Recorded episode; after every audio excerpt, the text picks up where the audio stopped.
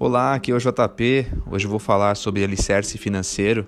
Vamos olhar hoje é, as pessoas que se dizem planejadas pela ótica de uma construção de um prédio, né? Normalmente, quando a gente começa uma construção, é, principalmente de um prédio, você começa pela fundação. Por quê? Para sustentar tudo que vem em cima, né? E na vida financeira é a mesma coisa, né? Só que o que eu percebo é que as pessoas, hoje em dia, boa parte da população brasileira, começam a investir é, pelo telhado, normalmente que a gente fala na, no linguajar financeiro, né? Por quê? Porque ela começa a construir os tijolinhos. O que, que são esses tijolinhos?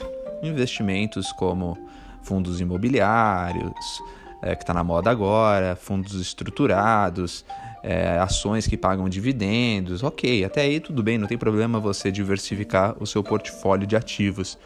Mas as pessoas hoje em dia elas esquecem é, de começar pela fundação, né? A fundação da vida financeira é como se fosse realmente um prédio mesmo, né? Se você não tiver uma boa fundação estruturada, é, qualquer terremoto, qualquer abalo tende a vir a, a, a, tudo abaixo, né? Então você vai perder sua reserva, vai perder tudo que você está acumulando aí para uma futura aposentadoria.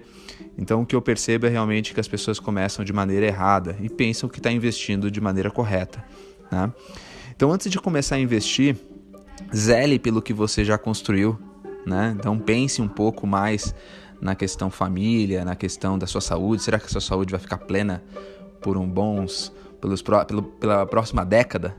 se você chegasse a um médico e perguntasse a ele, olha, é, você me garante aí a minha saúde plena por 10 anos? Nenhum médico vai te garantir isso, né? Então, é, o alicerce financeiro é sempre vem antes de qualquer investimento.